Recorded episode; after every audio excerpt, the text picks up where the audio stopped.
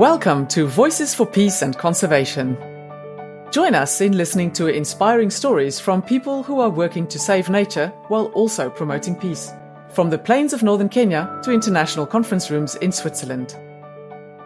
Our guests will help us answer the question how do we take care of nature and live in peace? My name is Hester Grunewald, and I have worked on peace and conflict issues for many years. I will be your host for this podcast on behalf of four organizations who work on conservation and peace. They are Conservation International, the International Union for Conservation of Nature, Peace Nexus Foundation, and the Worldwide Fund for Nature, Germany. Our collective experience has convinced us that we need to work together much more closely as peacebuilding and conservation practitioners. Whether we are researchers, policymakers, or activists, we all have a part to play. But how do we do this? And what lessons can we learn from each other's work? Over the course of the coming episodes, we'll be exploring these questions with our guests. For more information, have a look at the podcast description notes. Voices for Peace and Conservation is produced by Impact with Joy. And now, enjoy the podcast.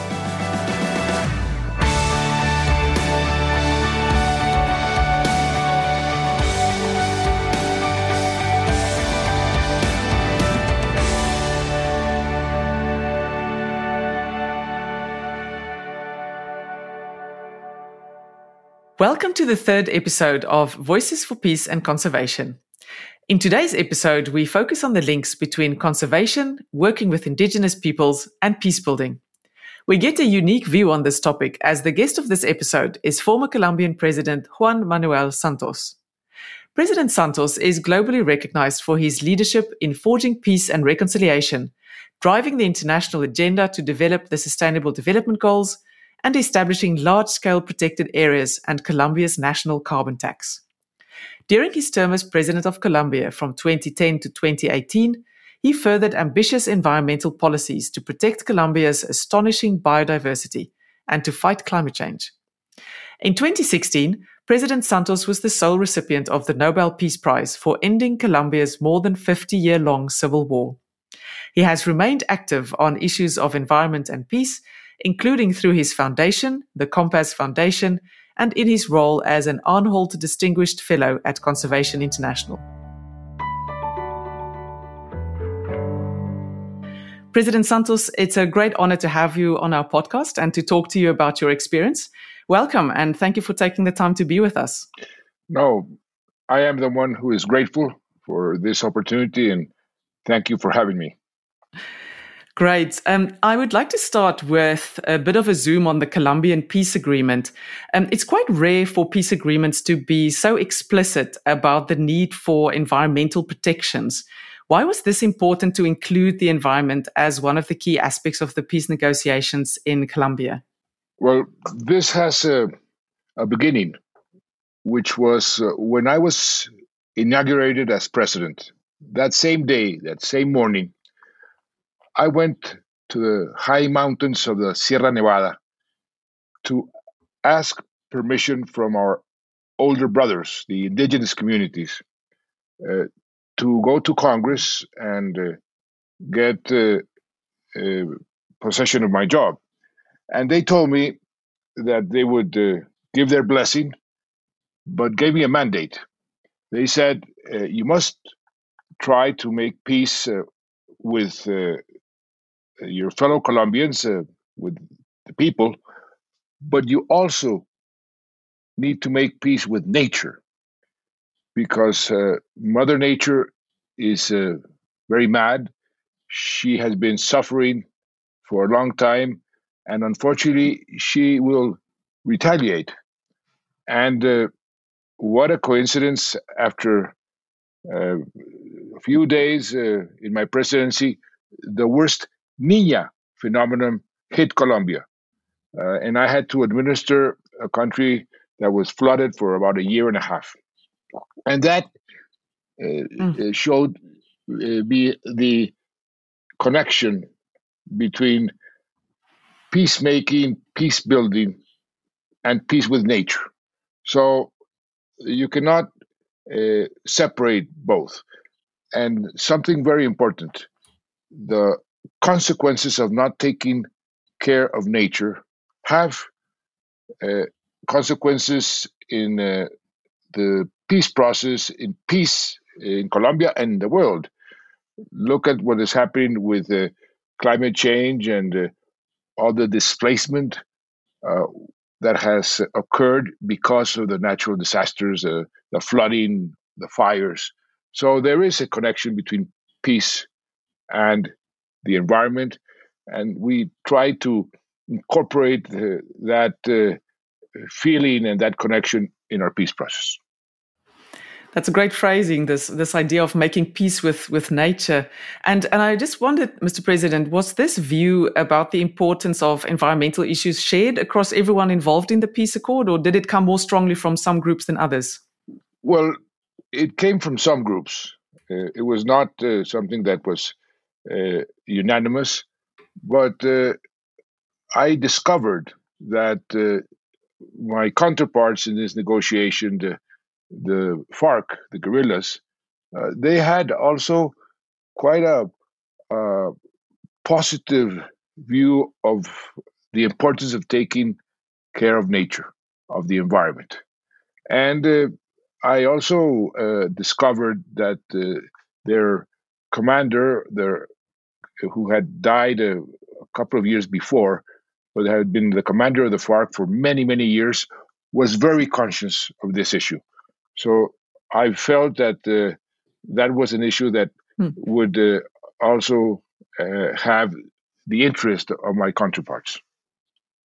Mm. And in a way, then help build some bridges during these difficult negotiations as well. Indeed, indeed, because uh, many times that we talked about uh, the importance of taking care of the environment, uh, we agreed very fast. So this was sort of a, one of the common denominators that facilitated the negotiations.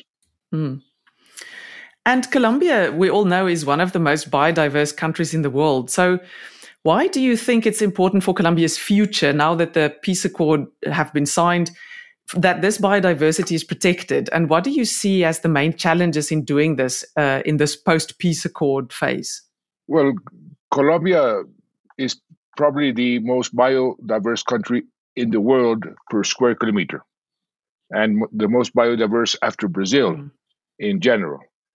And uh, this is our most important asset and I tell the Colombians uh, it's not oil, it's not coal, it's uh, our biodiversity, because uh, the future of the world will depend on preserving uh, our biodiversity. Uh, we are a, a jewel for the whole world, and we must take care of this jewel, and we must also exercise leadership in preserving biodiversity around the world. Uh, that was one of the reasons why Colombia was the uh, leader, or not the leader, the pro, the one that proposed the Sustainable Development Goals in uh, Brazil in 2012. Um, a couple of very young, talented uh, ladies in the Ministry of Foreign Affairs came to me and said, "President, you have a great uh, opportunity here to enhance Colombians' position in the world in the most important issue for the future, which is the environment. Why don't you propose that the Millennium Goals that will expire in the year 2015 uh, have two additional elements? One is the environment, and the second, the commitment of the developed countries, because the Millennium Goals is only focused to the uh, developing countries. But this is a responsibility of the whole world, and that's why uh, we mm. made that proposal. And it has become a, a, powerful set of set of tools ever since. Um, and I wonder because I think one challenge that Colombia faces, and that so many other countries that come out of conflict face, is how to address the needs of people for livelihoods in conflict affected areas, but without further damaging the environment. Do, do, you have have you any lessons or any advice to offer on on that one? Anything that might have emerged as really useful approaches in Colombia on on how to achieve that promotion of livelihoods without further environmental damage? Well, yes. Uh, there are many aspects to this question. First, uh, you have to address poverty. Much of the deforestation is done uh, because there is poverty and uh, uh people want to uh, to destroy the forest in order to use the land for their livelihood. So this is one issue. Mm. on the other hand, you need to give the people that live in the areas that should be preserved some kind of uh, income, livelihood. And in uh, the case of Colombia, we even pay uh, the families to preserve uh, the areas, to, to become uh, what we call the guardabosques, the keepers, the rangers of, of, of their environment, of the tropical forest. We did something which I think is of great uh, uh, need and uh, in the future we can use for example the indigenous communities give them land they are the best preservers of the environment and the areas that should be protected uh, they can serve as a as a wall uh, against uh, the deforestation and against the forces that uh, want to destroy the forest and the preserved areas. So there's a combination of different measures that uh, are needed in order to uh, avoid what has been happening in Colombia and in the world, and is the destruction of our of our biodiversity and of our uh, tropical forests.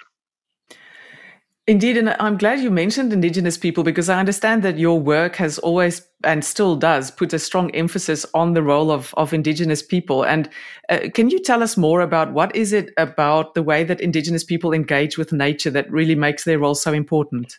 Well, I, I must confess to you that I wasn't uh, very much um, aware of the importance of the environment until I had contact with the indigenous communities.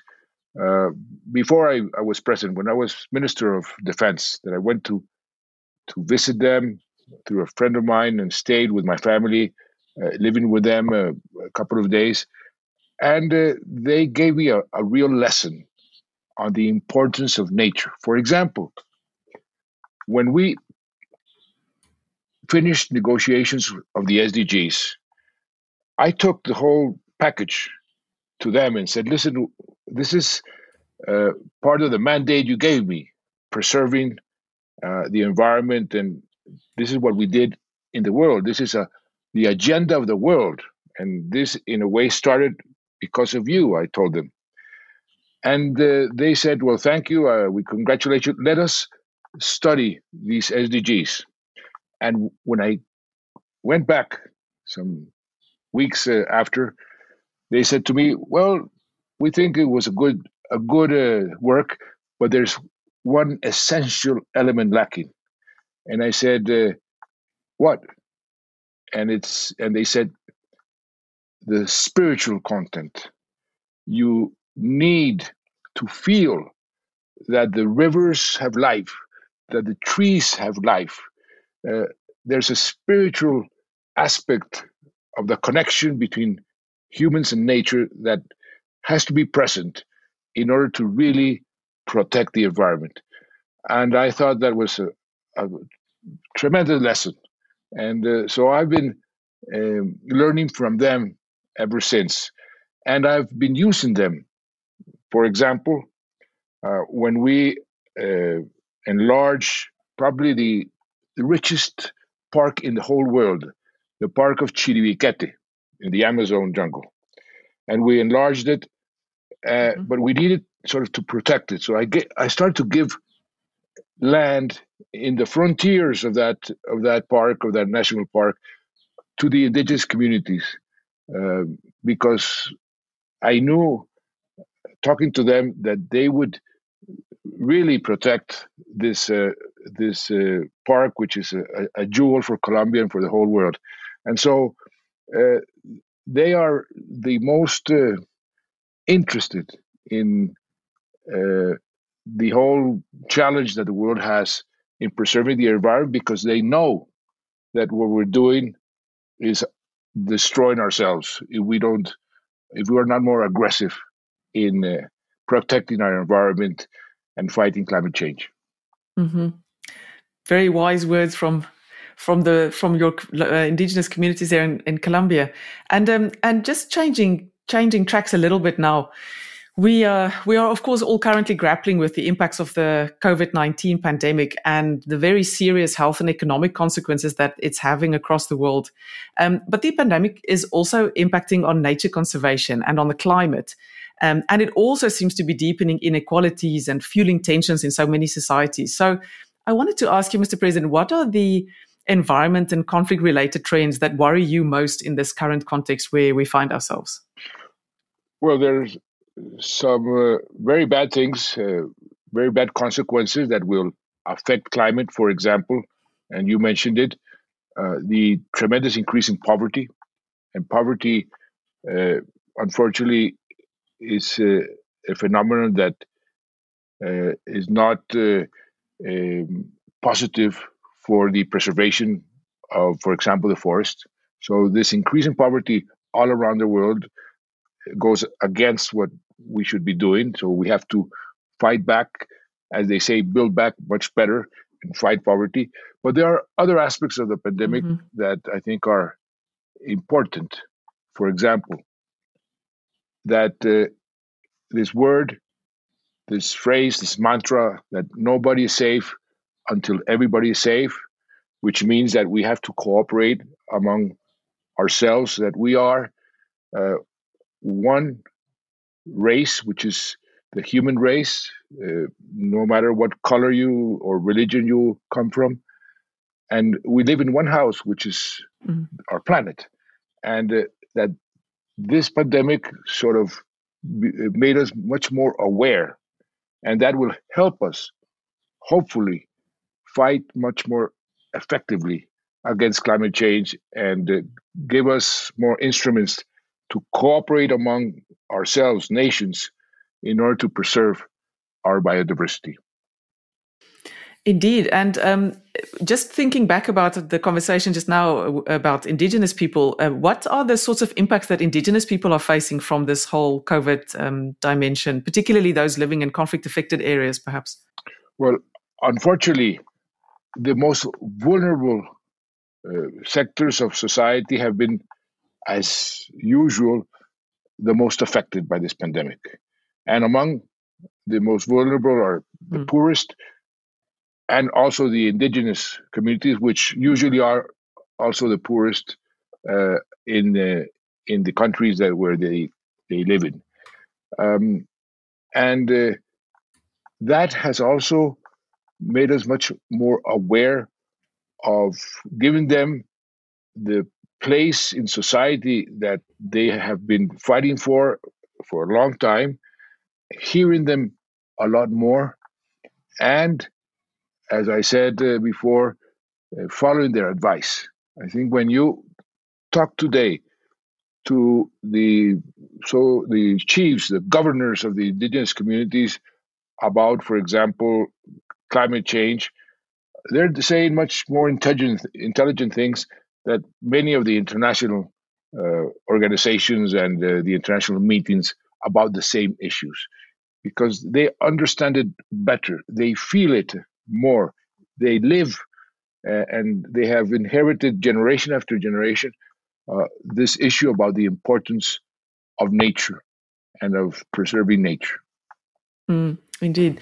And uh, and then thinking forward um, once we eventually emerge from this pandemic do you see any opportunities for how we can really manage as a global community to connect uh, protecting the environment, restoring the environment much more strongly with peace and with the whole recovery from, from the pandemic?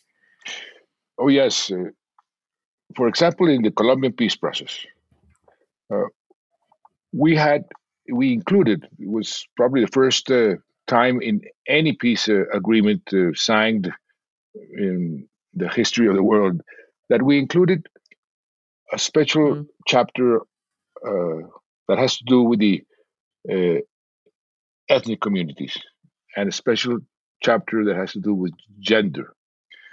And there is a relationship mm-hmm. uh, because who are the more victims of the victims in any war?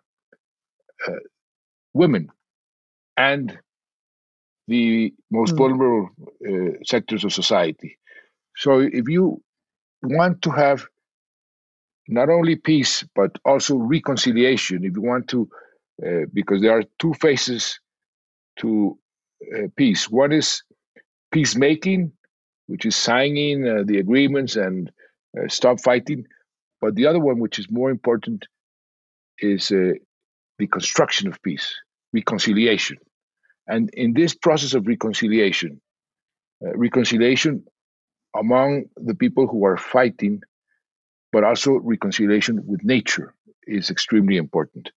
So I think this is a model that uh, will be very useful for future peace processes uh, when they are uh, necessary. Uh, and having um, these elements always present. Uh, who are the victims? How can we uh, help the victims? how can we heal the wounds of the violence and the war? And how can we reconciliate better? then you have these elements, and that will be very useful for the future. Mm, absolutely.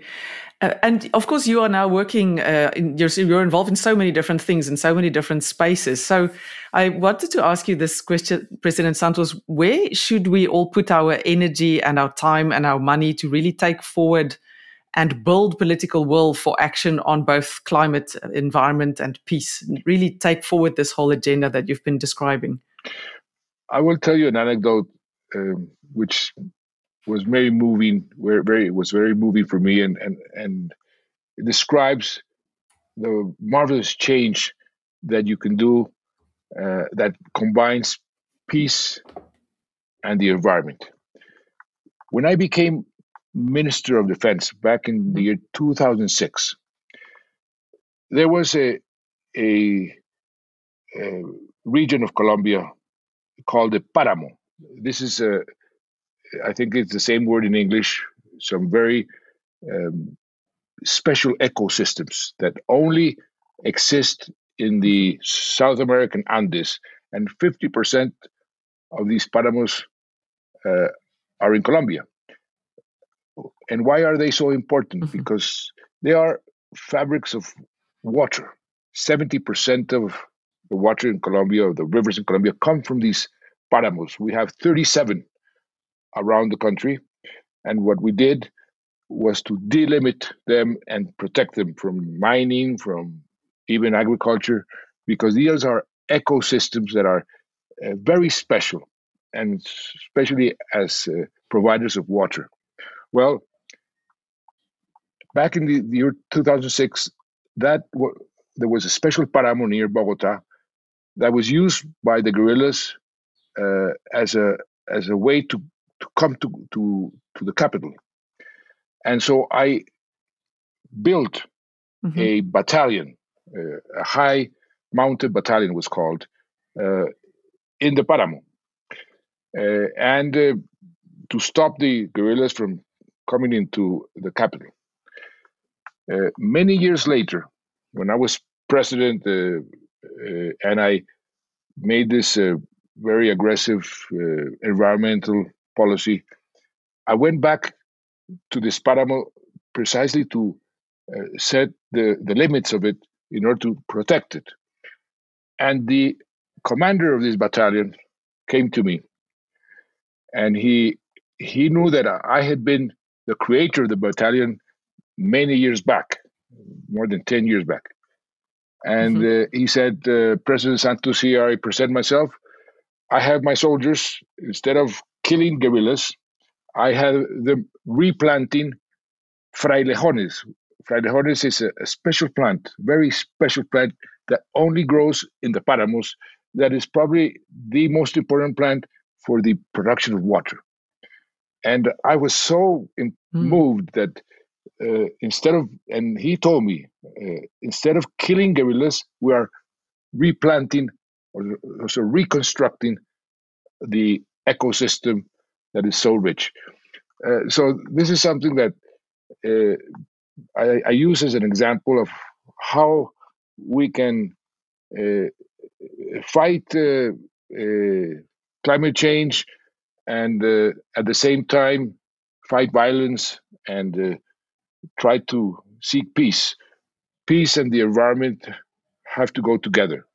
Um, if there's no uh, good environment, there will be no peace. And if there's no peace, it's going to be much more difficult to preserve the environment. Absolutely. No, thank you for, for that very uh, illustrative story indeed. Uh, and um, one last question, maybe before we conclude, President Santos. Um, in our next episode, we will hear the story of Isabella, who is a young woman who used to fight for the FARC guerrilla group during the war. And she was then involved in the peace process, and now she's also really active in conservation activities. And uh, I believe you've had a sneak preview of, of her story. So I wanted to ask you if you have the opportunity to meet Isabella today, what would you say to her? First, that uh, I am so glad that she's now uh, uh in the in the peace process and uh, that she is uh, complying with what we signed. I know it, it has been difficult, but reconciliation is not uh, ever easy, and that a lot of the FARC uh, guerrillas are now working to protect the environment. You go to many regions in Colombia, and there are uh, tourist guides, but uh, not any kind of tourism, ecotourism. They are guides to do mm. certain type of sports, but always with the environment uh, in in in sight. There's sports that take advantage of of our environment, but that, that doesn't destroy the environment. And uh, that, uh, as I said at the beginning, the, the FARC I always um, viewed as and, and I understood and I felt it that they were very uh, prone.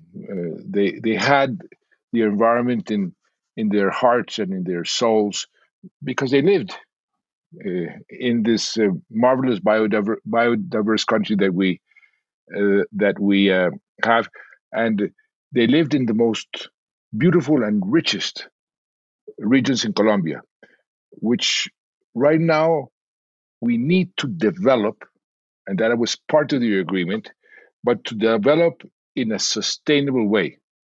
Uh, and the FARC, and this was an agreement with the FARC, the FARC uh, can help very much uh, in this uh, in this challenge of of maintaining these regions uh, sustainable, but at the same time giving the people that live in those regions uh, s- some way to live. Mm. Absolutely. Well, President, thank you so much for sharing your insights with us. And I think the Colombia case shows that it's really possible to put nature conservation front and center in a peace process. And not only is it possible, but it's actually imperative, even when the, the conflicts may seem very intractable. And I think also this discussion highlights a bit how important it is to think of nature conservation as a natural solution for climate change, but also an important way to promote peace and support livelihoods and also support indigenous peoples, as you've illustrated with your interactions with them. So thank you very much for your time and for being with us today. All right. Thank you for all the great work you do.